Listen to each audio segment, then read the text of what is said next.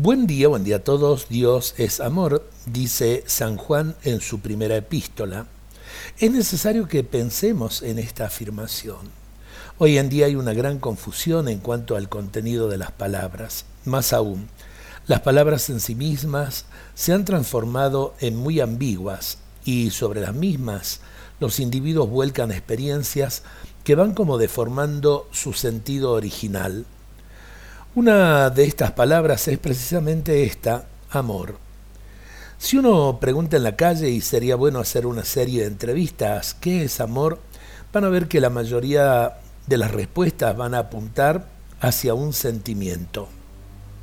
Un sentimiento que te hace sentir bien, un sentimiento que te hace feliz, algo que está en lo profundo del corazón, un sentimiento, yo qué sé, un sentimiento. Son distintas maneras de referirse a algo que todos usan como término, pero que no se piensa como definición. Los sentimientos hoy se tienen, mañana no. No puede definirse algo tan sublime como el amor, como algo tan volátil, tan inseguro.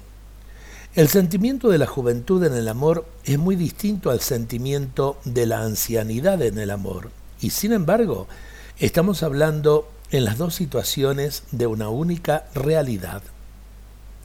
Para no extenderme vamos a decir que el amor puede estar acompañado de sentimiento, pero hay ocasiones en que no lo está. El amor, en realidad, es un acto de voluntad que define la vida en la búsqueda del bien, especialmente del bien del otro, y se esfuerza por alcanzarlo. El amor de Dios no es hoy sí y mañana no. El amor de Dios es firme como su ser que es eterno. Dios nos bendiga a todos en este día.